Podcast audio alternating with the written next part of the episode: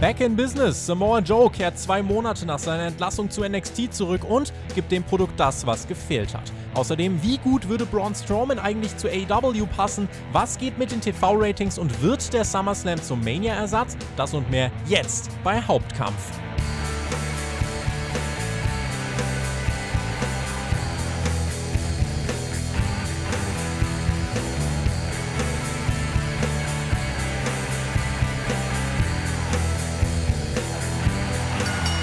Schnappt euch einen Wassereimer, ein Kaltgetränk eurer Wahl und dann lehnt euch jetzt mal zurück und hört diese neue Folge von Hauptkampf, eurem Wrestling Talk vom Spotify Wrestling Podcast oder vom Spotify Sommer Podcast sollte ich sagen. Mein Name ist Tobias Enke und wir sprechen über die heißen Themen der Wrestling-Welt. Und bei mir ist äh, Hitzeratgeber und Wrestling-Experte Andy, aka Silent Pflücker von den Kollegen von Wrestling Infos. Wir äh, kollab äh, kollaborieren, nicht kollabieren zum Glück. Äh, ich hoffe, du kannst uns heute mit deinen Top 3 Tipps gegen hohe Temperaturen bereichern, Andreas. Hallo! Ja, moin. Schön, dass es geklappt hat, dass ich mal wieder dabei bin. Ist ja schon ein paar Tage her. Und ja, heiße Temperaturen ist das Stichwort. Das letzte Mal war unser heißes Thema ja Lana, ist schon ein paar Monate her. Und es ist gar nicht so einfach, jetzt mit äh, kühlen Ideen zu kommen, um abzukühlen. Ich habe es gestern versucht mit einem kühlen Bier in praller Sonne. Das hat nicht so gut funktioniert. Da musste ich mich gleich erstmal wieder hinlegen. Ansonsten ist, glaube ich, immer ganz gut. Wir wohnen ja beide relativ hoch, dachgeschossmäßig. Ja, eiskaltes, äh, eiskalten Eimer Wasser und Füße rein und dann vielleicht kein kaltes Bier, sondern eine kalte Cola. Dann wird es vielleicht funktionieren. Oder wie überlebst du es denn so unterm Dach? Sagt man nicht sonst, äh, man soll einen Tee trinken zum Beispiel, wenn es so heiß ist? Wer hat sich das denn ausgedacht? Wer kommt denn auf die Idee, jetzt einen Tee zu trinken? Wahrscheinlich es wirklich, aber äh, ja, du hast schon ganz richtig angesprochen. Also ich bin auch Team Dachboden und äh, ich habe keine Alternative. Ich bin hier in der Aufnahmesauna bei 30 Grad Raumtemperatur. Äh, insofern gehen auch brüderliche bzw. schwesterliche Grüße an alle Hörerinnen und Hörer raus, die auch Team Dachboden sind. Äh, I feel you, aber äh, ich glaube, wir kommen hier gut durch. Und du hast gerade schon gesagt, das letzte Mal war das Thema Lana. Dieses Mal haben wir ja eine Themenpalette mit Samoa Joe, Braun Strowman, SummerSlam, AEW, dies, das. Äh, diese Themenpalette ist doch noch mal ein bisschen, äh, die gibt uns doch noch mal mehr Möglichkeit, hier richtig einen rauszuhauen, oder? Ich wollte gerade sagen, da steigen die Temperaturen nicht nur draußen, sondern auch bei uns äh, vor Mikro. Lana ja, war interessant, aber ich denke mal, das sind doch tatsächlich jetzt Themen, die äh, vielleicht sogar ein Stück weit richtungsweisend sind für das, was die nächsten Monate bringen. Und von daher äh, Attacke, wa?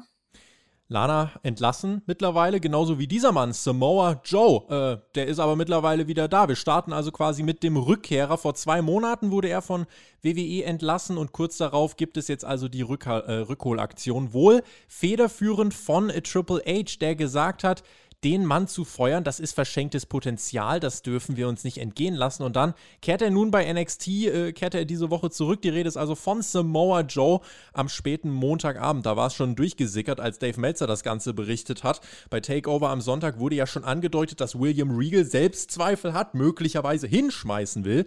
Und bei NXT kommt Samoa Joe raus und sagt, du schmeißt hier gar nicht hin, ich unterstütze dich jetzt quasi eine Art ja, Assistent oder Enforcer, die, diese Rolle, die Joe da jetzt hat. Grundsätzlich vielleicht erstmal, wie sehr bist du davon überrascht, dass wir Samoa Joe jetzt so schnell dann doch wieder bei WWE sehen? Ja, das ist ein interessantes Thema, denn man kann sagen, einerseits ist es sehr überraschend, weil er doch erst vor wenigen, ich bin nicht mal geneigt zu sagen Wochen, sondern fast Tagen hm. gegangen ist ähm, sodass man eigentlich nicht damit rechnen darf, dass er so schnell wiederkommt. Andererseits sind wir bei WWE, wo alles möglich ist. Und es gibt ja auch glaube ich, das Thema werden wir auch aufsprechen, weil die Personalie Strowman da auch ein bisschen mit reinspielt, glaube ich, kann man vielleicht nicht ganz trennen. Man kann bei WWE und auch bei dieser Entlassungsgeschichte, finde ich, immer von zwei Seiten drauf schauen. Einmal kann man sagen, bei dem Laden wirkt es manchmal so und der Eindruck verstärkt sich ja auch, da weiß die eine Hand manchmal nicht, was die andere macht. Und dann entlässt man jemanden überstürzt, um ihn vielleicht schnell zurückzuholen. Man könnte auch sagen, dass da vielleicht ein gewisses System hintersteckt. Wird ja auch häufiger jetzt gemunkelt in den entsprechenden Kreisen, dass WWE hier relativ ja, bewusst bestimmte Entlassung herbeiführt, um die Leute dann vielleicht so zurückzuholen. In der Wirtschaft sagt man ja Sale and äh, Lease Back, um Kosten zu sparen. Und mhm. WWE scheint derzeit in einer sehr guten Situation zu sein, Leute zu entlassen. Ich meine, der Vertrag von Strowman ist ja bekannt, der war nachher bei den Topverdienern. Äh, um sie dann für gutes Geld zurückzuholen oder besser gesagt für günstigeres Geld zurückzuholen. Samoa Joe ist eine Persönlichkeit äh, im Ring und wie er ja auch gezeigt hat, außerhalb des Rings. Ich halte ihn äh, bei NXT für großartig eingesetzt. Ich fand auch das Storytelling, das du angesprochen hast, äh, in Bezug auf Takeover und die Weekly danach, wie man Regal so als äh, überforderten Kindergärtner dargestellt hat, der überall die Brände löschen musste. Das fand ich, hat man sehr gut erzählt beim Takeover auch. Mhm. Ähm, also ich glaube, es steckt A-System hinter und es ist schlau, B, Joe zurückzuholen. Über Alistair Black wird ja auch schon konkret gemunkelt und ich bin fast geneigt zu wetten, Strowman vor Herbst ist der auch wieder da, zu deutlich reduzierteren Konditionen vielleicht. Ich bin gespannt. Also über das Strowman-Thema sprechen wir gleich. Da geht es ja in erster Linie dann darum, weil euch das Thema interessiert hat, wie passt Strowman denn äh, zu dieser einen anderen Promotion da, die mit dem A aufhört und mit dem EW auf, äh, oder die mit dem A anfängt, mit dem EW aufhört. Ähm, wir bleiben bei Samoa Joe und wir bleiben vor allem auch mal äh, dabei, was dann jetzt bei NXT passiert ist. Eine physische Auseinandersetzung jetzt mit Adam Cole gehabt, dann auch die Andeutung, dieser Stare-Down mit äh, Karrion Cross. Glaubst du, Joe steht möglicherweise sogar auch kurz vor der Ring Ringfreigabe und könnte auch nochmal aktiv im Ring zu sehen sein? Oder denkst du, WWE deutet das auch ganz bewusst an, um die Leute zu teasen, fest in dem Wissen, dass Joe wirklich nur in dieser Enforcer-Rolle bleiben wird und kein Match mehr bestreiten kann? Das ist eine sehr gute Frage. Und ich könnte sie natürlich wie die meisten von uns nicht beantworten. Man kann nur spekulieren. Und die erste Personalie oder der erste Faktor wird, glaube ich, sein Joe selbst. Was will er nach allem, was man gehört hat? Könnte er sich durchaus gut vorstellen, nochmal in den Ring zu gehen und scheint es sogar anzustreben. Wenn Triple H ihn zurückgeholt hat, dann mag das zwei Gründe haben. Einmal, weil er ihn einfach als starken Charakter ähm, in den Shows haben möchte, und zwar vielleicht auch äh, jenseits des Rings. Vielleicht auch, weil Joe es zur Bedingung gemacht hat, er kommt gerne zurück, aber dann auch mit einem äh, One Last Match oder vielleicht mit einem noch länger gehenden Run, weiß ich nicht, aber ich, mein Gefühl sagt mir, dass Joe nochmal in den Ring steigen wird. Und ich glaube, dass das, weil dafür hat mir Regal zu sehr in den ähm, Raum gestellt, ja, okay, wir machen das mal, aber es darf keine äh, psychischen Konfrontationen geben. Die gab es dann ja, wie du sagtest, ja schon. Also ich glaube, wir werden noch ein Samoa Joe Match bei NXT sehen, ja. Du hast ja schon erklärt, dass du die Rolle so gut findest, äh, wie er da jetzt eingesetzt worden ist. Ich finde tatsächlich auch, dass NXT diese Woche zum ersten Mal seit Ewigkeiten wirklich wieder so eine so ein Element dieser Dynamik dann hatte. Einfach, es war frischer. Das wirkte so, als müsstest du wirklich auch dranbleiben. Es wirkte unberechenbarer über die vollen zwei Stunden. Und Joe hat da einen großen Anteil äh, dran. Wie genau würdest du den Mehrwert beschreiben, den er jetzt für das NXT-Produkt hatte an der Seite von William Regal? Er ist ja trotzdem haben wir ja gerade schon gemerkt, der legt sich ja trotzdem mit alles und jedem an. Genau, also Joe war der rote Faden, der sogar auch schon, obwohl er noch nicht da war, ja, haben wir eben schon kurz angedeutet, dass äh, Takeover äh, nicht bestimmt hat, aber immer so ein bisschen hervorschimmerte, weil ja eben Regal da überall äh, die Mädels auseinanderhalten musste, dann ähm, bei, als Kyle O'Reilly ankam, hat er sich ja auch gleich mit allen angelegt und überall kam Regal Nimmt Joe die Mädels dann auch in den Kokina-Klatsch? Ja, ich, ich bin mir nicht, nicht sicher, aber Joe ist äh, A, der bestimmende Faktor der letzten Weekly gewesen und äh, auch, wie du sagtest, ein erfrischender Faktor, wo man sich jetzt natürlich oder bei dem man sich natürlich jetzt die Frage stellt, ja, kommt er in Ring zurück oder nicht? WWE weiß um die Frage, die die Fans sich natürlich diesbezüglich stellen. Und sie werden das A natürlich, ich will nicht sagen ausschlachten, aber sie werden mit diesen Erwartungen spielen. Sie werden auch Sachen teasen. Und äh, am Endeffekt oder im Endeffekt glaube ich schon, dass wenn das nicht der Hauptfaktor ist, um den sich die NXT-Shows drehen und der den auch ein bisschen mehr Frische wieder geben wird, zumindest ein nicht unrelevanter Faktor der Weeklies sein wird. Und das wird äh, auch reichen, um NXT im Gespräch zu halten. Und seien wir mal ehrlich, kann NXT durchaus gut gebrauchen. Wrestlerisch ist das immer noch alles stark bis richtig stark. Aber wie du sagtest, bei den Weeklies tut der Pep gut. Und ich glaube, Joe ist ein solcher Pep-Faktor, der da durchaus ähm, die nächsten Wochen, äh, ja, um bei dem blöden Sommerspiel zu bleiben, so einen gewissen Hitzefaktor reinbringen könnte. Mal schauen, ob jetzt die Leute jetzt schon hassen, ob wir schon hier geturnt sind im Laufe dieses Podcasts. Ähm, wie traurig bist du eigentlich, dass er zurück zur WWE gegangen ist? Weil ich kenne viele, die sich jetzt darauf gefreut hatten, Joe doch bei einer anderen Promotion zu sehen. Hab mich ehrlicherweise auch so ein bisschen selbst dabei ertappt, wie ich echt Bock drauf hatte und gesagt habe, boah, so ihn bei, bei AW zu sehen gegen Leute wie Moxley oder so, das hätte schon Bock gemacht. Ähm, trauerst du jetzt dieser Möglichkeit, dieser vertanen Chance hinterher oder sagst du, nee, ist halt so, der Mann wird wissen, was er macht? Also ich bin mir sicher, dass Joe sehr gut weiß, was er macht und ich bin mir auch sicher, dass dieser Schritt für Joe sich im Endeffekt auszahlen wird und sei es nur finanziell. Das, also da können wir, glaube ich, von ausgehen, dass Joe das alles sehr gut abgewogen hat. Natürlich, wenn man bei WWE von Entlassung hört, kommt der erste Gedanke in den Kopf, das sind dann die äh, drei gelben Buchstaben A, E und W. Ich war bei Mark Henry, bekenne ich, nicht begeistert, als ich das gehört habe. Hm. Joe wäre ein Faktor gewesen, den ich da deutlich eher gesehen habe. Auch schon, weil er eben nicht nur diese in Anführungszeichen WWE-Vergangenheit hat. Was heißt nicht nur, er kam ja sehr, sehr spät überhaupt erst zu NXT. Ähm, hätte ich durchaus gerne gesehen. Du hast den Namen Moxley angesprochen. Da gibt es einige interessante Matches, die uns jetzt entgehen werden. Natürlich sehe ich das mit einem lachenden und einem weinenden Auge. Das weinende Auge ist eben, weil diese Matches jetzt nicht Wirklichkeit werden können.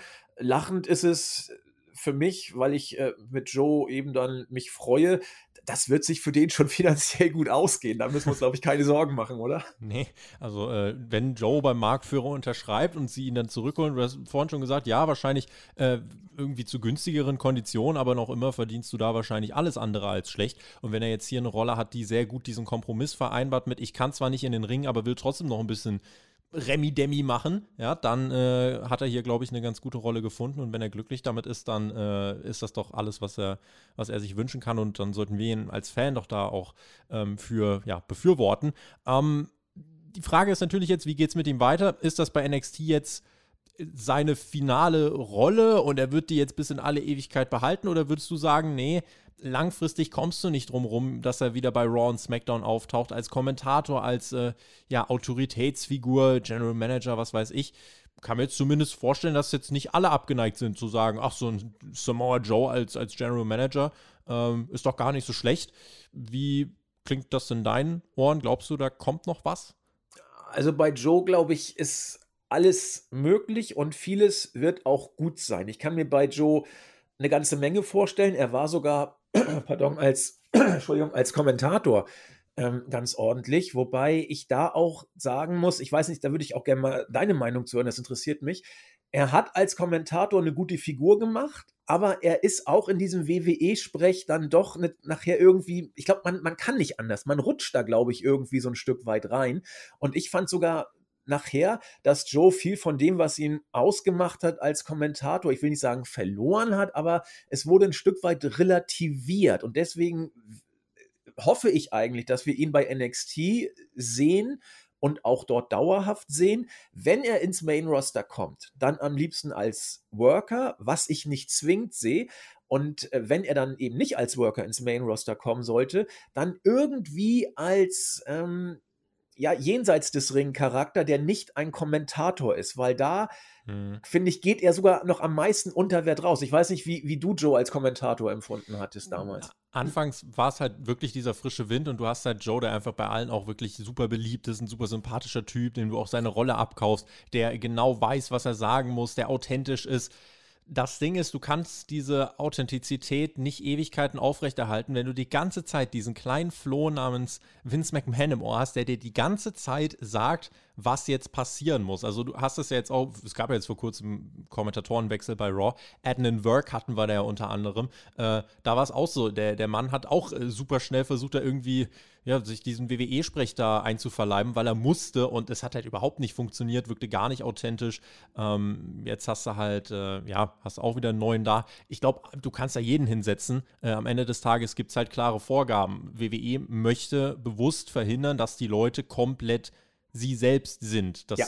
kostet Authentizität. Und deswegen ist egal wahrscheinlich, wen du da hinsetzt. Sehe ich genauso wie du nämlich. Auf jeden Fall im Main Roster. Also bei, ja. bei NXT finde ich, also Beth Phoenix, über sie kann man streiten. Wer sich da noch, finde ich, sehr gut raushebt, äh, ist äh, Wade Barrett, der Absolut. irgendwie ein Stück weit sein Ding da wirklich durchzieht und äh, Todd, Todd Pettengill lässt sich von gar keinem was sagen, habe ich das Gefühl. Also der macht das ja immer sehr putzig da mit, seinem, mit seiner selbstironischen Der kommt dann nur zu den In-Your-House-Takeovers. Genau, und da lässt er sich auch nichts sagen, glaube ich. Also macht er schon ganz putzig. Damit wollen wir kommen zu Block Nummer 2. Du hast jetzt den Namen quasi auch schon angesprochen, äh, Braun Strowman. Das ist halt so ein, so ein flüssiger Übergang, den wir machen können. Äh, ebenfalls eine Personalie, die kürzlich entlassen worden ist. Äh, WWE hat Braun Strowman vor die Tür gesetzt, obwohl er ja eigentlich genau das ist, was man beim Marktführer eigentlich will. Also wir haben letzte Woche darüber geredet, dass das irgendwie überraschend kam hier bei Hauptkampf. Andererseits, gerade vor dem Hintergrund von WWE-Präsident Nick Khan und seiner Herangehensweise, muss man da auch sagen, Braun Strowman hat nie ganz den Durchbruch geschafft, hat viel Geld gekostet. Große Schlüsselmatches hat er fast alle verloren. Also ich sag mal so, während ich Joe gern bei AW gesehen hätte, denke ich mir jetzt bei Strowman, muss, muss ich jetzt nicht unbedingt da haben. Also wenn wir direkt mal die Kiste wieder aufmachen, was, was ist dein, deine Gefühlslage? Ja, sehe ich ähnlich bis ganz genauso. Und ich halte es auch nicht für wirklich realistisch, aus diversen Gründen. Ich war ein bisschen nicht geschockt, aber doch etwas überrascht, als Mark Henry sich letztens zu Wort meldete und gesagt hatte, A, er will A selbst nochmal in den Ring und B, er könnte sich vorstellen, Braun Strowman und Big Cass zu AEW zu holen, wo ich dachte, ja, herzlichen Glückwunsch. ähm, ich weiß nicht, ob das die richtigen Leute für AEW sind um den Namen Strowman konkret mal in den Vordergrund zu rücken, die Entlassung, ihr habt drüber gesprochen letzte Woche, wir tatsächlich dann auch, für die, sag ich mal, ähm, Mainstream-Fans und auch für uns, glaube ich, war das äh, schon verdammt überraschend, dass man so ein äh, ja, Schwergewicht, also sowohl was seine Relevanz auf der Card angeht, er war nie der, der absolute sag ich mal, Headliner der Shows, aber er hat schon in der Upper bis Main Card doch ja geworkt. Gerade beim letzten Pay-Per-View hatte er ja auch äh, einen relativ hohen Spot auf der Card. Aber ich habe es auch schon angedeutet, die Tatsache, dass man ihn entlassen hat, wird garantiert in seinem sehr hochdotierten Vertrag liegen. Andererseits ist Strowman das, was man als in Anführungszeichen noch WWE-Eigengewächs ja bezeichnen kann. Man hat ihn ins Performance Center als Strongman geholt, man hat ihn aufgebaut, man hat ihn in die Wyatt Family gesteckt, man hat ihn dann als Singles Worker gepusht. Und er war eine Zeit lang auch sehr over. So 2017, 2018 war ja die Zeit, wo er, äh, sag ich mal, on his prime beim Marktführer war. Ähm, und deswegen, weil er eben kein äh, Indie-Vollblut-Wrestler ist, sondern eben in diese typische WWE-Kategorie fällt. Wir holen uns Athleten aus anderen Sportarten, sei es Football, äh, sei es Strongman, was auch immer, und äh, bilden sie zu Sports-Entertainern aus. Ich sage bewusst Sports-Entertainer und nicht Wrestler, weil da sehe ich bei WWE noch ein bisschen Unterschied, weil da eben dieses WWE-mäßige ein bisschen im Vordergrund steht. Deswegen glaube ich, ist Strowman für mich fast schon das Paradebeispiel für äh, die Art von Worker, die man entlässt, weil sie hochdotierte Verträge haben und dann für günstigeres Geld zurückholt. Es ist natürlich interessant, was könnte New Japan aus Strowman machen? Ich glaube schon, dass die es hinkriegen würden, was aus ihm zu machen. Die haben aus ganz anderen Leuten auch schon was hingekriegt. AEW sehe ich ehrlich gesagt nicht so richtig. Und Impact ist, glaube ich, eher so, wenn gar nichts geht, dann geht er vielleicht Richtung Impact. Ich bin mir sicher, dass er zu WWE zurückgeht. Also ich will nicht sagen 100 Prozent, weil das wäre zu gewagt. Aber äh, er ist für mich prädestiniert, für deutlich reduzierteres Gehalt dann zum Marktführer zurückzugehen. Und er wird auch happy damit sein, weil er hat, finde ich, viel erreicht für das, wo er herkommt. Er hat zwei Jahre lang die Millionen wohl mit nach Hause genommen. Und äh, was will er denn mehr? Er wäre doch im Klarbeutel gepudert, nicht für was ich 300.000 zurück zur WWE zu gehen, oder? Ja, also die Sache, die ich halt mir die ganze Zeit vorstelle, ist halt, okay, wenn wir jetzt mal wirklich WWE ausklammern in diesem Szenario, und das fällt mir schon schwer, und da, daran merke ich eben, dass ich dir schon eben im Kern zustimme, äh, wenn ich mir dann eben die anderen Sachen vorstelle, irgendwie in meinem Kopf gibt es so eine, so eine Blockade, die sagt, nee, das passt nicht. Also ich würde jetzt zum Beispiel gar nicht mal sagen, dass AW nicht was aus Braun Strowman machen könnte. New Japan zum Beispiel bestimmt auch. Und vor allem, du hast ja bei AW jetzt mit Mark Henry, Paul White, hast du ja auch zwei Leute, die als Big Man Erfolg hatten und wissen auch, wo, worauf es ankommt. Aber Strowman ist irgendwie so ein wie du es gesagt hast, komplettes WWE-Produkt für mich. Und irgendwie hat er sich jetzt auch nie so mega sympathisch bei mir gemacht. Gab ja jetzt kürzlich, äh, kürzlich auch Gerüchte, dass er einen fünfstelligen Betrag äh, gefordert hat für Indie-Bookings. Er hat selber gesagt, nein, er hat noch gar keine Summen genannt, glauben wir es ihm einfach mal. Aber nach eigenen Aussagen meinte er auch mal, wenn ich mal nicht mehr bei WWE unter Vertrag stehe, ist meine Wrestling-Karriere vorbei. Dem scheint ja jetzt auch nicht so zu sein. Es ist halt, ne, wenn, wenn ich mir überlege, bei Samoa Joe sage ich hier die ganze Zeit, boah, Dream Matches gegen Jungle Boy, gegen Kenny, gegen Moxley, gegen Cody. Was haben wir denn bei Strowman? Strowman gegen Cody, Strowman gegen Jungle Boy, klingt das wie krasse Paarungen? Irgendwie fühlen sich die, irgendwie fühlen die sich so falsch an, finde ich. Ja, gebe ich, gebe ich dir vollkommen recht. Also es gibt, eigentlich hat Joe jetzt zwei Optionen. Äh, Joe, sag ich, äh, Entschuldigung, Strowman hat äh, Strowman zwei Optionen. Entweder er wird jetzt gepackt von dem Ehrgeiz, es wirklich allen zeigen zu wollen, zu zeigen, ich bin ein Profi-Wrestler und ich suche jetzt die Herausforderung. Ich suche sie auch egal, wo sie ist. Ich suche sie in Japan, ich suche sie bei Impact, bei AEW, in den Indies. Ich suche es. Ich bin bereit, jetzt die extra Meile zu gehen, auch für wenig Geld, um dann so ähnlich wie Joe McIntyre als verbesserte Version zurückzukommen. Genau wie du, sehe ich, sehe ich nicht. Kann ich mir ganz schwer vorstellen. Ich will es nicht ausschließen, weil ich glaube schon, dass Strowman auch bereit ist, hart zu arbeiten. Das will ich ihm überhaupt nicht absprechen.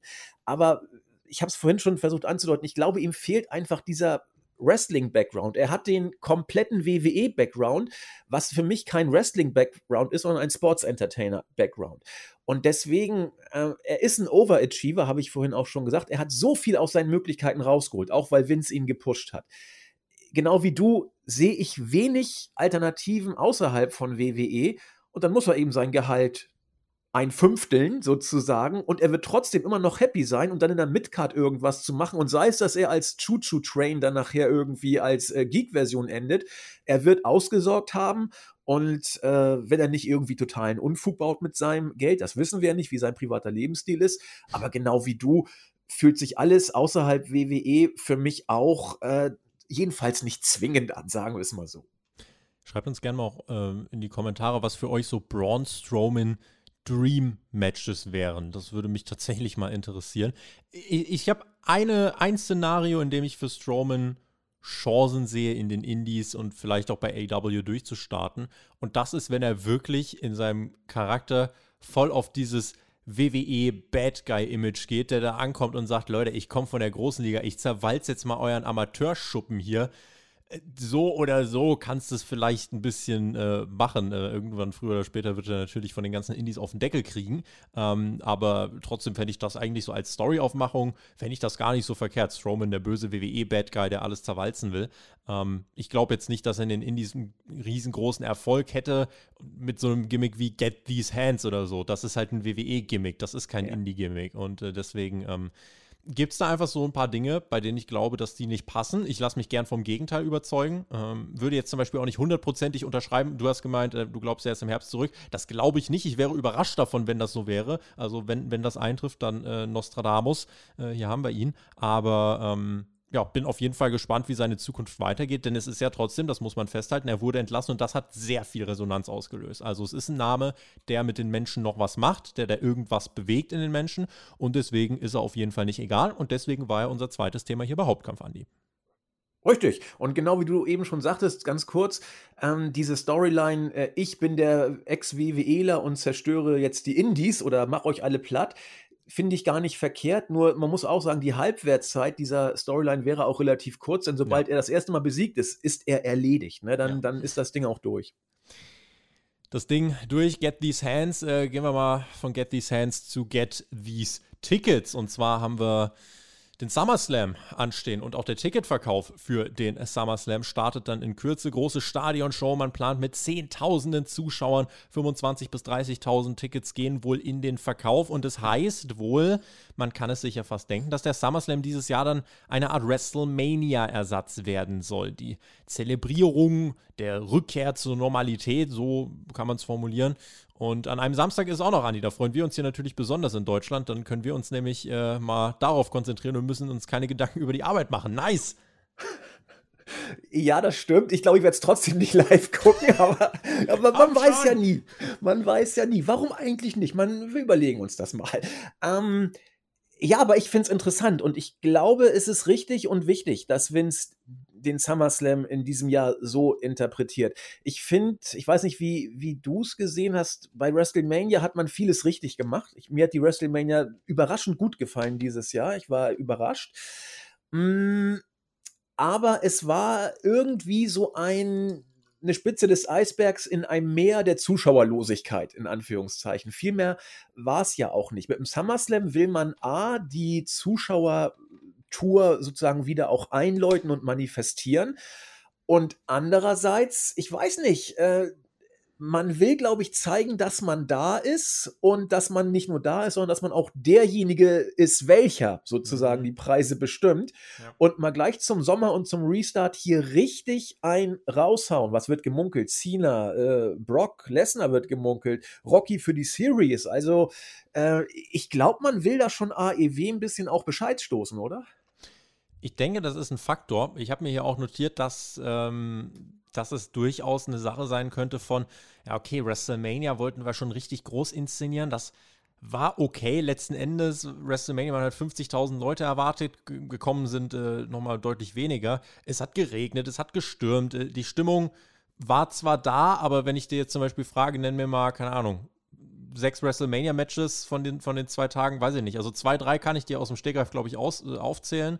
Äh, aber ne, das zeigt einfach so ein bisschen, es war jetzt nicht so das ganz große Happening, wie es, eigentlich bei WrestleMania sonst der Fall ist. Und ich glaube, das will man jetzt nachholen mit dem SummerSlam. Hier will man jetzt wirklich raushauen und, äh, wie du es gesagt hast, demonstrieren, wir sind der Marktführer, wir können produzieren, wir können Feuerwerk und Laser und 3D ist halt die Sache, wollen die Leute das überhaupt? Äh, aber WWE wird das machen, WWE wird sich selbst abfeiern, sollen sie auch, also haben sie ja jetzt hier das Recht dazu, äh, gerade wenn die Fans jetzt zurückkommen, das Produkt braucht das auch, es muss irgendwie wieder ein Momentum geben ähm, und deswegen, ja, finde ich, ist es auf jeden Fall auch der richtige Gedanke zu sagen, wir wollen jetzt den SummerSlam umso fetter präsentieren. Ich habe ja als wir damals alle in der Illusion gelebt haben, als äh, Corona aufgekommen ist, äh, letztes Jahr irgendwann dann im März, war ich ja auch noch so einer der, der Unwissenden, die gesagt haben, ja, dann machst du halt dieses Jahr den SummerSlam richtig groß.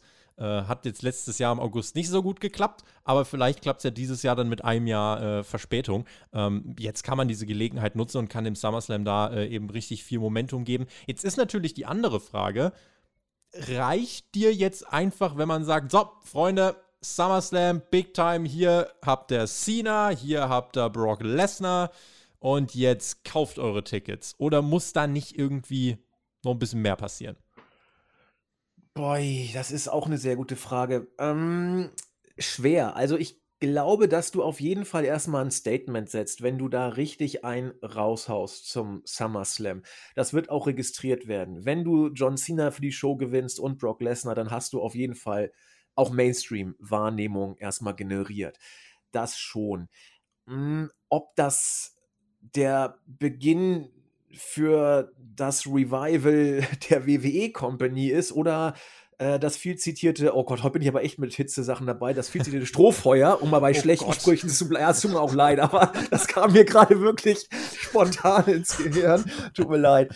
Ähm, das muss man natürlich abwarten. Und nach neuesten Gerüchten soll ja angeblich Vince irgendwie zu der Erkenntnis gelangt sein, hm, die Shows scheinen derzeit zu stagnieren. Ja, herzlichen Glückwunsch, Vince. Also das äh, hätten wir uns auch schon, hätten wir dir vor drei, vier Jahren schon mhm. zart andeuten können vielleicht. Ja. Also die Frage ist wirklich, nimmt Vince den SummerSlam als einmaliges Brimborium oder vielleicht als Anlass, jetzt die Shows neu zu überdenken und die zweite Attitude-Ära zu erfinden? Ich bin leicht skeptisch, ob ihm das gelingen wird. Und äh, seien wir doch mal ehrlich, dieses Wir hören auf euch Fans, das hatten wir schon mal. Und äh, das hat nicht wirklich lange vorgehalten. Ne? Also ich glaube, WWE macht das, was sie immer machen. Sie hauen richtig einen raus, feiern sich selbst und dann nach zwei Wochen haben wir wieder normale WWE-Weeklies. Das ist so meine Befürchtung. Wenn ich so mir die Gedanken drüber mache, ähm, ist halt, also wenn, wenn, ich bin jetzt kein Promoter. Wir haben Alex Flöter, wir haben bei uns einen Wrestling-Promoter im Team, ja, äh, den müsste man das eigentlich mal fragen. Wenn ich sehe, mein Produkt ist schlecht, also nehmen wir an, Vince weiß, sein Produkt ist schlecht. Warum setze ich mich dann hin und sage, okay, in, in drei Monaten machen wir es besser. Warum, warum setze ich mich dann hin und sage, okay, dann lass es uns doch jetzt mal besser machen. Also ich bin jetzt kein Experte, aber wäre jetzt so meine, meine äh, simple Herangehensweise, dass ich mir denken würde, dann fang doch jetzt an, was anders zu machen. Stattdessen äh, quälen wir uns von einer Woche durch die nächste. Ähm, ich hoffe, dass der, dass der SummerSlam wirklich dann auch eine Dynamik kreieren kann, abseits von hier sind große Namen wie Cena und Lesnar, sondern dass man bis dahin vielleicht auch wirklich sich mal wieder Mühe macht, äh, dass die Fans bitte, auch wenn sie zurückkommen, dass sie lautstark signalisieren, was funktioniert bei Raw zum Beispiel und was funktioniert nicht. Dass wir da auch einfach mal ein bisschen konsequent ausmisten mit den Dingen, die wirklich jetzt mittlerweile alle nur noch nerven. Und äh, das sind Dinge, auf die muss WWE achten. Und wenn sie das tun, dann äh, können sie bessere Shows mit besseren Qualitäten abliefern, da bin ich sicher. Am In-Ring-Produkt zum Beispiel soll es nicht scheitern. Da sind alle äh, ja, je, über jeden Zweifel erhaben weitestgehend. Und äh, deswegen mache ich mir aus der Perspektive keine Gedanken. Aber es braucht einfach einen Schwung. Es braucht Pep. Das, was Samoa Joy jetzt zu NXT gebracht hat, so ein bisschen dieses Element von Unberechenbarkeit, das finde ich, bräuchtest du jetzt auch dann bei Raw und bei SmackDown. Und das geht eben nicht nur mit, hier sind große Namen, sondern das geht auch mit ein bisschen, hier ist eine Storyline und hier ist eine Geschichte und hier ist ein bisschen Dramatik. Das ist das, was ich mir wünschen würde.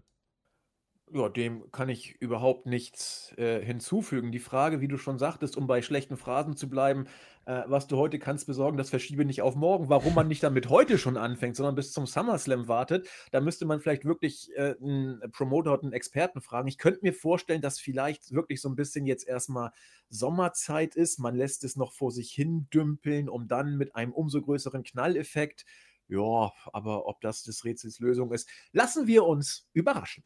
Lassen wir uns überraschen. Eine letzte Frage zu dem Thema würde ich dir sehr gerne noch stellen.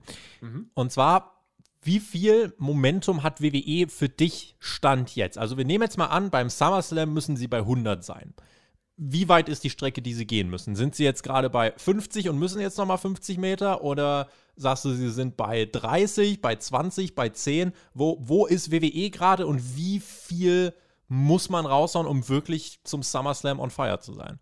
Bei mir persönlich oder wie ich die Situation allgemein einschätze? Das ist eine fiese Frage. ich mein, ich, du kannst dich sehr leicht in die Nesseln setzen. Äh, ja. gern, gern, gern, gern, persönlich. Also wir wollen ja jetzt trotzdem ja auch eine Meinung von dir haben. Okay. Insofern äh, deine persönliche Einschätzung. Also ich mache das ja nur auch schon ein paar Tage länger, das mit den Podcasts. Ähm, und mein WWE-Hype ist in den Jahren nicht gestiegen, um es mal so zu sagen.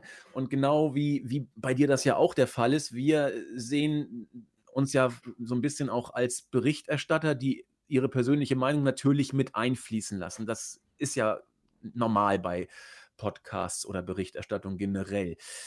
Ähm, sodass ich, und ich denke, bei dir wird es nicht anders sein, nicht nur als Fan auf das Produkt blicken, insbesondere nicht auf das WWE-Produkt. Also ich muss mich da zumindest outen. Ich bin jetzt kein WWE-Fan, ich bin ein WWE-Beobachter und ein Wrestling-Fan. Das ist für mich jetzt nicht zwingend das Gleiche.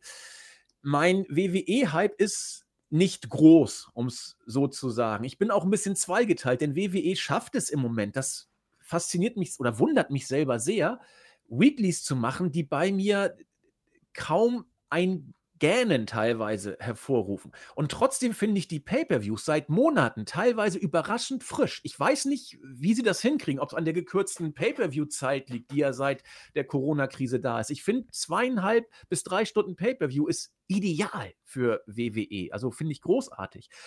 Wenn man aber das Gesamtprodukt sich anschaut, ähm, ist es so, wie es bei mir lange Zeit ist und bei dir, wenn ich bei euch mal so reinhöre, scheint es ja ähnlich zu sein also man muss sich durch die Weeklies teilweise durchkämpfen. Das, das ist teilweise wirklich so.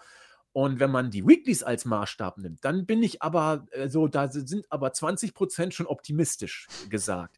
Wenn ich das WWE-Produkt als Ganzes sehe, mit den ordentlichen Pay-Per-Views, da bin ich immerhin schon bei 35. Na, und wenn ich den gut. SummerSlam als 100 nehme, ja, dann siehst du, da muss noch ein kleiner Kabum kommen. Ne? Mhm, zwei Drittel haben sie noch aufzuholen. Ja, äh, meine Meinung äh, erspare ich dann jetzt mal, sonst bin ich wieder der große Fanboy. Aber äh, äh dass man, also ich kenne zum Beispiel mittlerweile auch in Amerika gibt es jetzt auch große Podcasts, die einfach gesagt haben, ja, wir machen das jetzt seit fünf, sechs, sieben Jahren, dass wir Raw reviewen.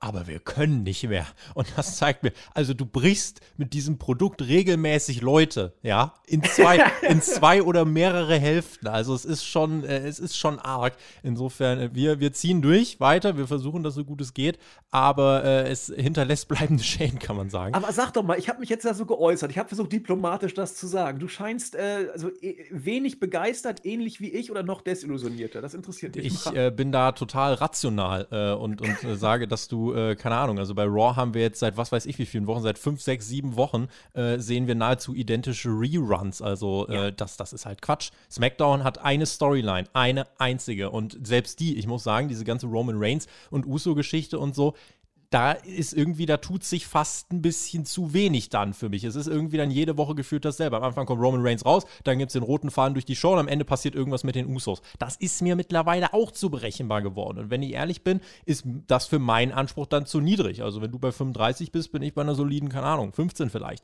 Äh, insofern, ähm, also ja, ich sage nicht, das, ich sag nicht, das Produkt ist tot oder so. Dafür gibt es auch noch zu viele Leute, die ich ja trotzdem mag. Aber keine Ahnung, äh, wenn ich dir jetzt frage, nenn mir mal zum Beispiel die Top 3 äh, Babyfaces von, von WWE WWE, die jetzt mal in naher Zukunft auf den World Title gehen könnten, dann. Äh, Babyfaces. Äh, ja, die Top 3 Babyfaces. Also Kann dann, ich dir gar keins nennen. Ja, dann. Also, null. Selbst Drew McIntyre hat man ja mittlerweile geschafft, dass die Leute sagen, oh, jetzt kriegt er noch einen Teil. Also selbst den, wo alle dann vor Mania gesagt haben, ey, geil, der entthront Lesnar und so. Äh, ja, dann, dann hat er letztes Jahr den Titel gewonnen, verliert dieses Jahr bei Mania den Titel. Wäre natürlich aberwitzig, wenn er jetzt im Thunderdome ohne Fans den Titel zurückgewinnen würde äh, gegen, gegen Bobby Lashley, aber da gehe ich zum Beispiel jetzt nicht von aus. Und dann braucht Bobby Lashley einen neuen Face-Contender. So, und da kannst du ja mal überlegen, wer ist denn bei Raw das Top-Face nach Drew McIntyre? Und ja. äh, da es dünn. Und äh, wenn die Company es nicht mal schafft, das aufzubauen, dann spricht das für mich nicht dafür, dass es hier viel zu verteidigen gibt. Ah, das finde ich schön. Also dann können wir es auf den Punkt bringen. Pay-Per-Views mal so und so. Weeklies sind schlecht. Das finde ich gut, dass wir da einer Meinung sind. Nicht schlecht ist unser vierter Block, in dem wir euch jetzt ein bisschen noch äh, ein, ein Update liefern wollen zu dem, was jetzt gerade in Sachen Ratings so ein bisschen abgeht. Äh, Raw, ja, wenn wir damit vielleicht anfangen wollen ähm, und das als erstes einschieben wollen, da haben sich die Quoten jetzt bei 1,7 Millionen eingependelt. Alle Ratings stehen ja gerade unter dem Zeichen der NBA Playoffs, die dieses Jahr stark performen. Das heißt, äh, die haben nochmal einen relativ starken Einfluss doch auch auf die Quoten, also auf alle, nicht nur jetzt AEW und, äh, sondern auch auf Raw, NXT und, und SmackDown. Ähm, Raw hat sich jetzt bei diesen 1,7 Millionen eingependelt. Das ist alles irgendwie so im Bereich der Top 10 schlechtesten Ratings. Ähm, da ist halt trotzdem der Drive raus und du bist halt jetzt wirklich bei dem Kern von Personen angekommen, die sich auch drei Stunden ein Raw-Logo auf schwarzem Hintergrund angucken würden. So, die, die gucken jetzt mittlerweile zu. SmackDown hat sich ein bisschen stabilisiert, nachdem man ja zuletzt das schlechteste Rating bei Fox aufgestellt hat. Es waren um die 1,8 Millionen. Da, um den Vergleich mal zu machen, hat man im Vergleich zu der Zeit rund um WrestleMania gute 400.000 verloren. Also das ist auch schon, spricht zumindest dafür, dass jetzt da irgendwie das den Leuten auch nicht mehr, ähm, ja, dass da nicht mehr die große Motivation ist bei 400.000. NXT kämpft sich gerade wieder ein bisschen hoch. Die hatten ein kleines Loch. Die sind jetzt wieder bei boah, 650, 700.000 roundabout. Das ist ein Kraftakt gewesen, weil das Produkt zwischendurch auch ziemlich eingeschlafen zu sein schien. Jetzt mit Samoa Joe hm, hoffentlich frischer Wind. Und bei AW, ja, da hagelt es die mit Abstand schlechtesten Quoten der noch jungen TV-Geschichte. Also nach 1,2 Millionen im April ging es am 2. Juni dann auf 462.000 Zuschauer im Schnitt, weil man da wirklich seit ja, jetzt einem guten Monat, äh, glaube ich sogar fast ein bisschen länger, nicht mehr am Mittwoch in der Primetime läuft, sondern eben Freitagabend nach SmackDown. Das junge Publikum hat Freitagabend meist Besseres zu tun, Andi. Du auch. Ja, vielen Dank, dass du mich zum jungen Publikum zählst. Das geht runter. Wie, ah, nee, das junge Publikum und ich auch. Okay, ich werde es sozusagen als eigene Kategorie. Denk nicht ja, so viel drüber nach. Alles gut. Ja, ich bin mir heute für nichts zu schade und sage, uh, the numbers don't lie and they spell disaster. Ja, tun sie es wirklich? Das ist die Frage. Wenn man sich AEW anguckt, du hast es sehr schön gesagt, äh, das war ein äh, Knack. Du hast auch sehr schön gesagt, warum dieser Knacks gekommen ist. Wir jungen Leute sind ja Freitag trotz Corona äh, doch sehr aktiv und tigern da gerne mal durch die Gegend, dann gehen wir irgendwie was trinken, irgendwo wird schon ein paar Musikaktionen äh, geben und Jungs und Mädels sind auch unterwegs. So, dann machen wir was anderes. Was wir jungen Leute ja aber auch machen, ähm, wir finden ja andere Mittel und Wege, die Show dann trotzdem zu gucken. Und da haben wir äh, DVR, wir haben Video on Demand. Und wenn man das mit dazu nimmt, dann ist man von dieser Million gar nicht so weit weg, beziehungsweise wenn ich jetzt mal einfach die äh, letzte Mai-Ausgabe sehe, wo wir konkrete Zahlen haben vom 28.05., wenn man das alles mal addiert, kommt man auf 1,1 Millionen Zuschauer. Das darf man natürlich jetzt in dieser Form nicht so äh, sag ich mal, glorifizieren und ist alles nicht so schlimm mäßig darstellen. Für die äh, TV-Ratings ist das überhaupt nicht gut. Ne? Aber es liegt, wie du richtig sagtest, am äh, Deadspot und es liegt auch noch daran, dass es nicht nur Freitag ist, sondern auch die Show deutlich später anfängt als sonst. Und die Fans sind ja nicht weg. Sie holen sich die Show dann im Nachhinein, sodass die Fans bei der Stange sind. Nur für die Zuschauer, äh, für die TV-Station macht es sich bemerkbar und natürlich jetzt nicht so schön. Aber man kann jetzt nicht sagen, dass AEW Fans verliert. Das, glaube ich, wäre derzeit nicht die richtige Schlussfolgerung. Oder habe ich da vielleicht ein Gedankenfehler drin. Was meinst du? Nee, das hast du, so wie du es erklärt hast, äh, kann, ich da, äh, kann ich da meinen Haken dran setzen. Und äh, was man vielleicht auch mal sagen muss, jetzt an alle, die sagen, ja, aber hier, ne, gibt ja viele, die immer meinen, ja, TV-Ratings sagen nichts mehr aus, weil wer guckt denn noch TV? Naja, äh, diese Zahlen, die Andi gerade genannt hat, ist jetzt nicht so, dass, die, dass der Rest da schön seinen sein, äh, TV-Rekorder hat und das Band zurückspult. Nee, die gucken es auch einfach per App, denn äh, mittlerweile werden auch eben solche digitalen Views mit erfasst. Also wer das dann über die TNT-App zum Beispiel schaut, der wird hier dann eben auch mitgezählt gezählt und dann landest du eben doch wieder bei der Million. Aber wie wir es gesagt haben, die jungen Menschen, ich bin jetzt zwar nicht so der große Feiertyp und bin jetzt keiner, der da groß rausgeht, aber es ist einfach nur, allein wenn du schon sagst, irgendwie, du willst jetzt mal den Freitagabend nutzen, um, keine Ahnung, dich mit irgendwie noch einem Freund oder so zu treffen, muss ja nicht mal eine Party sein oder so. Äh, Freitagabend ist so dein Start des Wochenendes und eigentlich verbringst du dann den jetzt nicht unbedingt da noch abends da groß hier vor dem Bildschirm.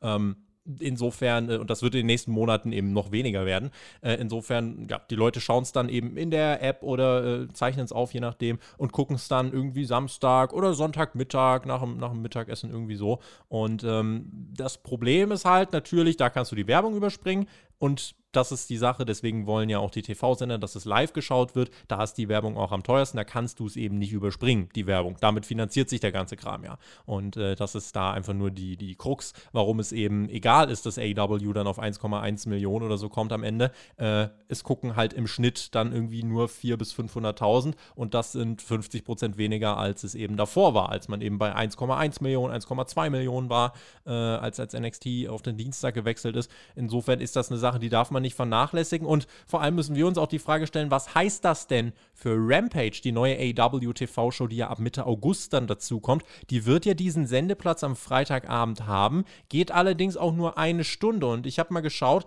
äh, liebe Grüße wieder an den Nico, äh, der da auch wirklich viel bei uns aufbereitet in unserem Rating-Datencenter.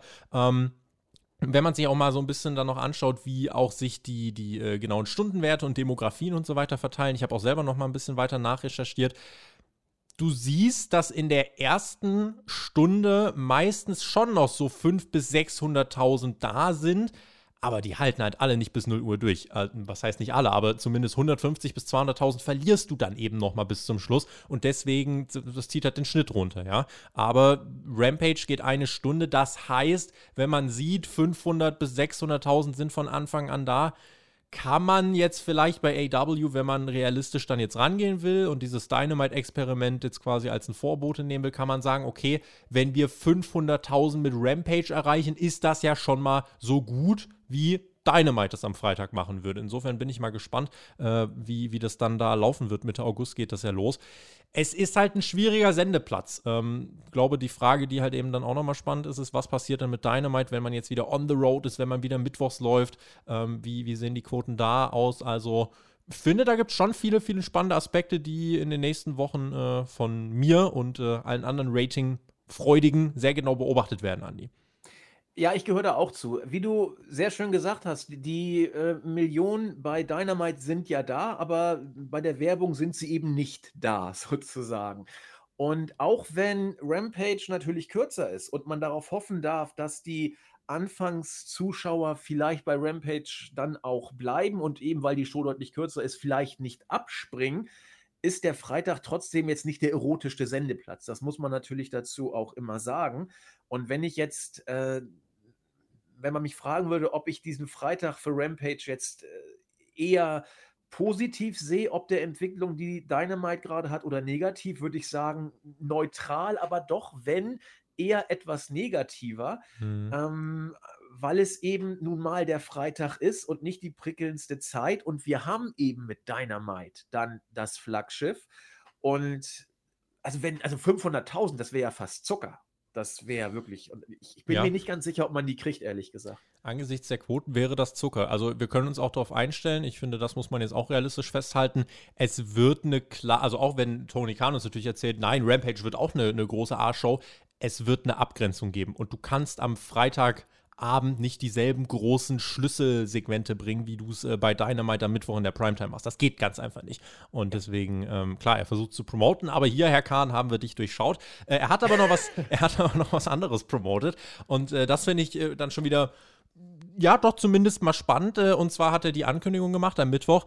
AW wird am 22. September, einem Mittwoch, Dynamite veranstalten. Das klingt jetzt erstmal nicht so verrückt, aber man traut sich in die WWE-Festung. Den Markt, der ganz klar in den Händen von Vince McMahon und World Wrestling Entertainment ist. Und zwar New York. Da wird AW veranstalten erstmals und zwar nicht irgendwo, auch nicht, nicht irgendwie äh, im Madison Square Garden, nicht, in der, nicht im Barclays Center, sondern im Arthur Ashe Tennis Stadium vor so ist es angedacht, wohl um die 20.000 Zuschauer. Erstmals Wrestling in diesem Tennisstadion, erstmals AW im großen, großen WWE-Markt. Gibt auf Sport 1 auch von Martin Hoffmann, liebe Grüße, äh, gibt es auch einen spannenden Artikel, der das nochmal näher beleuchtet hat, dass das ein Wagnis ist, was AW da eingeht. Ähm, ich finde es mutig, Andi. Äh, prinzipiell erstmal richtig, dass man sich versucht, klar abzugrenzen und eigene und Ecken und Kanten ausmacht. Ähm, mutig ja, aber nicht ganz ohne Risiko, finde ich. Ja, sehe ich genauso. Also ich würde sagen, äh, ambitioniert ist dieser Schritt. Wenn ich einen großen Wrestling-Philosophen zitieren darf auf die Frage, ob es äh, absehbar ist, dass eine Indie-Promotion eine 10.000 äh, Plätze-Arena ausverkauft, not anytime soon. Und äh, es kam dann doch schneller, als man dachte. Ich hoffe, man ist hier nicht einen Schritt vor dem eigentlich richtigen Gang, sprich den zweiten nicht vor dem ersten. Ich weiß nicht, ob AEW so groß ist derzeit, dass sie eine 20.000 Arena äh, ausverkaufen. Man müsste, wenn, müsste man versuchen, so einen ähnlichen wir sind da und jetzt machen wir etwas ganz Besonderes Hype zu generieren, wie damals bei All In. Also es muss irgendwie so eine Eigendynamik annehmen, dass da die Ticket-Sales sich verselbstständigen, dass die Show als das Event ist, das man gesehen haben muss, dann mag es klappen.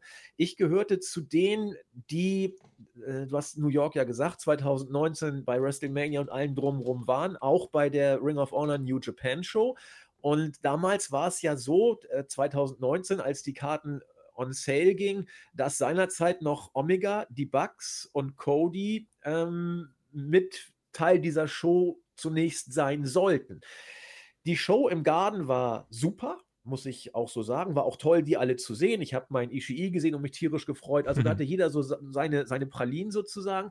Aber Omega hat schon extrem gefehlt. Also auch beim Main Event. Wir hatten Okada gegen White und uns wurde Omega gegen Okada 4 versprochen, ursprünglich. Mhm. Da, da hat man gemerkt, es fehlte was. Ich weiß nicht, ob dieser Es fehlte was Faktor, der jetzt ja da ist, ausreicht, um ein zweites All-In zu kreieren und jetzt 20.000 auszuverkaufen. Ja. Ähm, man kann sich hier, also wenn da nachher 6000 Fans sind, dann, dann bist du der, der Depp von, von New York sozusagen. Ne? Das, das, dann hast du verloren. Also man pokert, um bei dieser blöden All-In und so Sprache zu bleiben. Also sie pokern wirklich. Ne? Wir, wir können uns sehr gut äh, den, den Gegebenheiten adaptieren, finde ich. Egal ob Hitze oder Pokerspiel, wir finden zu allem ein Wortspiel. Ähm, ich finde, äh, genau wie du es gesagt hast, das ist eben dieses Wagnis und dieses Risiko und es ist eben dieser komplette WWE-Markt plus wir reden hier nicht von einem Pay-Per-View. Wir reden von zwei Stunden Dynamite. Und ja. das ist halt auch nochmal ein Faktor, ne? Ja, ja, absolut. Also genau wie du. Ich drücke alle Daumen, die ich habe, alleine schon, weil Mut belohnt werden sollte irgendwo. Äh, und hoffe einfach, dass man da äh, sich nicht übernimmt und sag mal optimistisch, 50-50 mit der Hoffnung, dass es klappt. Mhm. Ich äh, ne, sag auch, kein garantierter Erfolg. Das ist jetzt nichts, was man direkt bedingungslos abfeiern sollte. Es ist spannend und auch mutig, ja. Aber wie erfolgreich und richtig die Entscheidung unterm Strich war, und das ist ja das, was wir dann auch letzten Endes beurteilen wollen, das wird sich erst zeigen, wenn die Tickets dann äh, verkauft werden. Wenn die das Ding in New York jetzt innerhalb von einer Woche ausverkaufen, dann, äh, du, muss man sagen, AW, diese Promotion hat sich nach anderthalb, zwei Jahren so heftig etabliert, die können halt einfach sagen, wir gehen in den absoluten WWE-Markt und verkaufen ein kleines Stadion aus. Das wäre eine Hausmarke. Seitdem Dave Meltzer gesagt hat, hier eine Indie-Promotion oder so eine kleine Promotion kann ich 10.000 Leute in der Halle holen und All-In kam, seitdem denke ich, ist jedem klar, äh, sag niemals nie und deswegen warten wir mal ab, was passiert. Es wäre ein richtig dickes Ausrufezeichen, wenn AEW das gelingt und äh, würde auch nochmal unterstreichen, dass es dieser Company sehr, sehr gut geht. Und damit kommen wir zu unseren Fragen, den äh, Hörerfragen, die ihr stellen könnt auf patreon.com slash spotfight podcast. Als äh, Supporter habt ihr die Möglichkeit, da eben euch hier bei Hauptkampf zu beteiligen am Themenvoting. Ihr könnt Fragen stellen und ihr habt Zugriff auf wirklich über 1000 exklusive Inhalte. Also, äh, und ihr seid schon ab 3 Euro im Monat dabei. Insofern, äh, wenn ihr es noch nicht getan habt, äh, jetzt ist ein sehr guter Zeitpunkt. Und dann könnt ihr wieder Jonas eine Frage stellen. Er hat uns geschrieben, glaubt ihr, es steht bei AW bald eine große Entlassungswelle an? Ich könnte mir vorstellen, dass es bei der Größe des Kaders äh, ja, bald so weit kommen wird.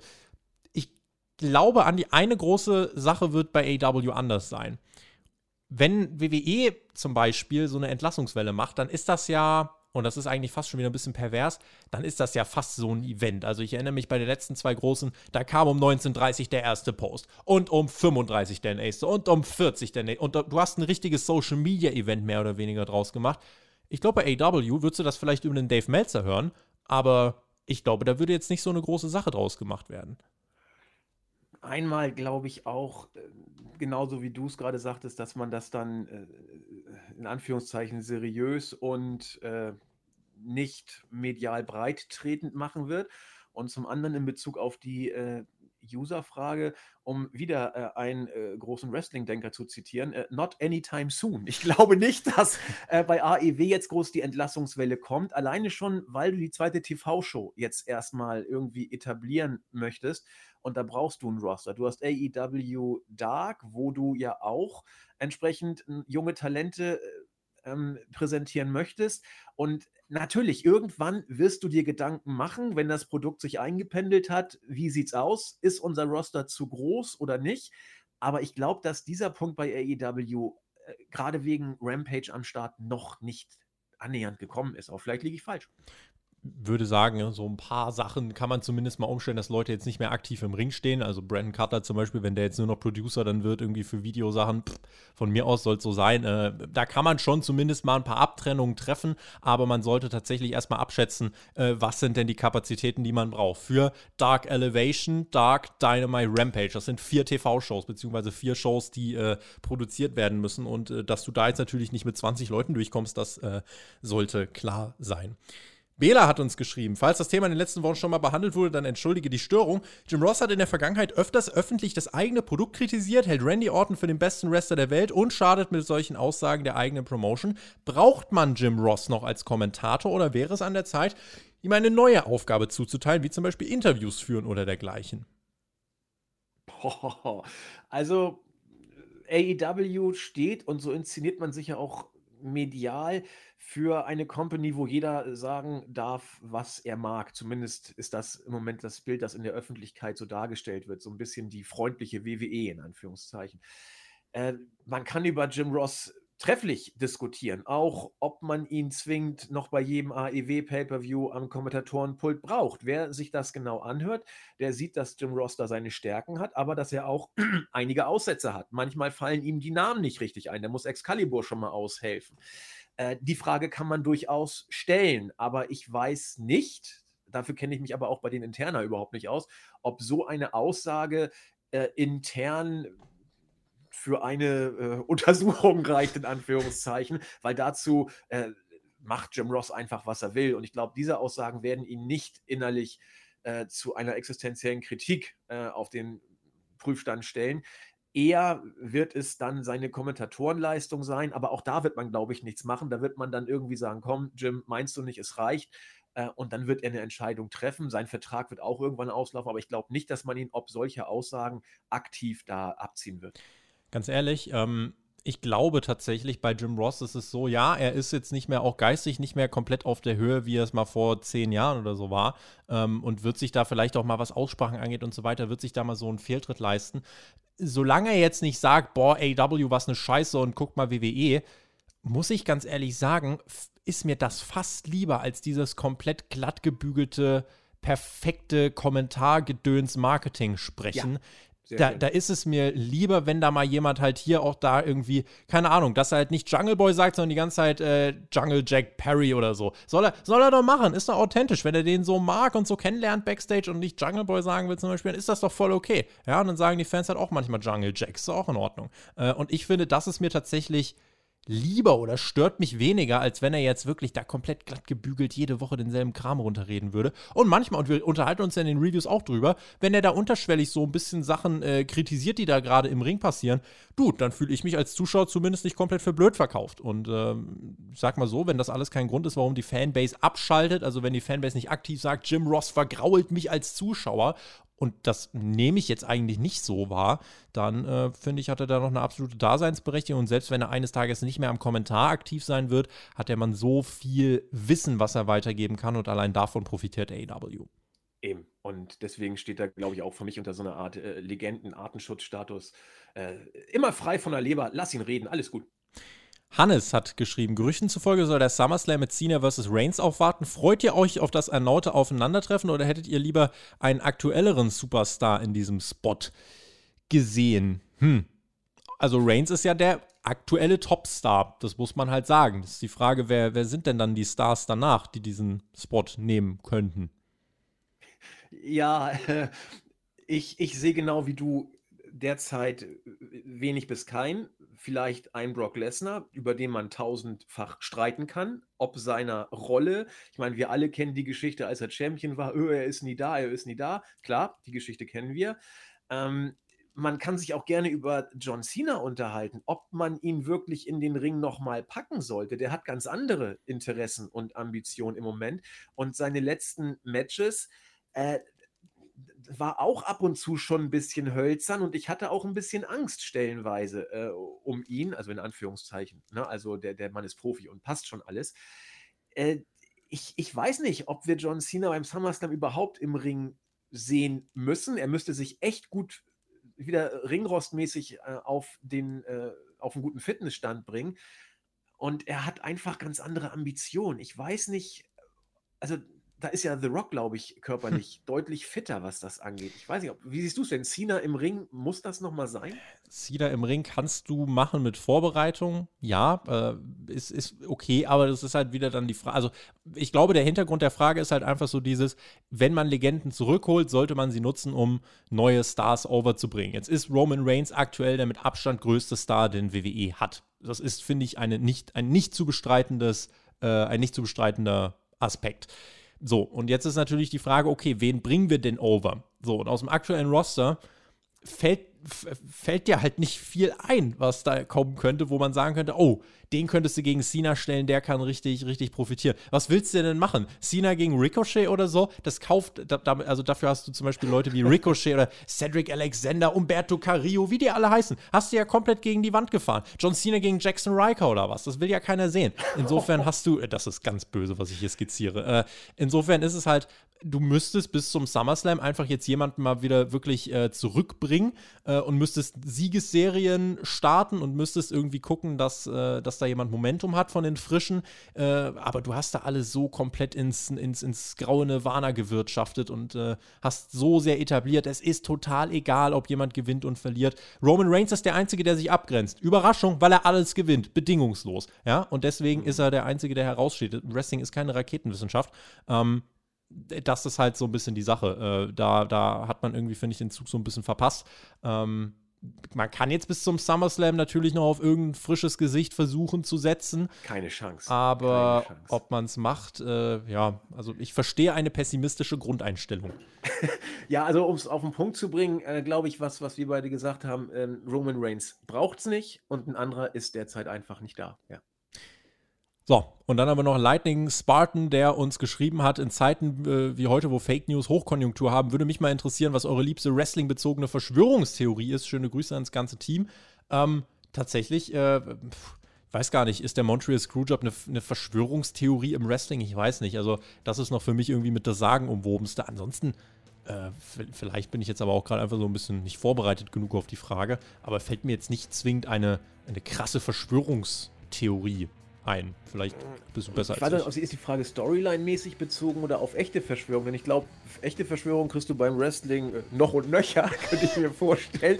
Aber wenn du auf äh, die äh, Parade-Verschwörungstheorie abstellst, ich meine, da kommst du doch am Screwjob nicht vorbei. Der hat Geschichte geschrieben, das ist das äh, Ereignis schlechthin. Und äh, ja, sehe ich auch bis heute als. Also kannst du jeden fragen. Jeder wird sofort den Screwjob nennen, klar. Ich erspare euch zum Abschluss dieser Folge ein äh, Hitzewortspiel und sage einfach, es hat mir Spaß gemacht, Andi. Und äh, ich freue mich bereits aufs nächste Mal und wir setzen unseren Punkt hinter dieser Ausgabe. Äh, wünschen euch dann äh, hoffentlich ein bisschen Abkühlung in den nächsten Tagen und äh, vielen lieben Dank fürs Zuhören. Lasst gerne einen Daumen nach oben da und äh, schreibt uns gerne eure Kommentare zu den Themen. Wir melden uns dann in der nächsten Woche wieder mit Hauptkampf und ich bin gespannt, was sich bis dahin in der Wrestling-Welt tut. Wir haben dann sicher ein paar Updates. Es fährt alles wieder so ein bisschen hoch. Ja? Es geht wieder los bei AW, bei WWE. Mitte Juli wird es wirklich äh, wird's heiß im wahrsten Sinne. Jetzt habe ich es doch gemacht, äh, ah, weil, die Fans, weil die Fans dann wiederkommen. Äh, ich freue mich drauf und äh, wir, Andi, hören uns auch. In diesem Sinne, vielen lieben Dank fürs Zuhören. GW, genieß Wrestling. Macht's gut. Auf Wiedersehen. Tschüss. Ciao.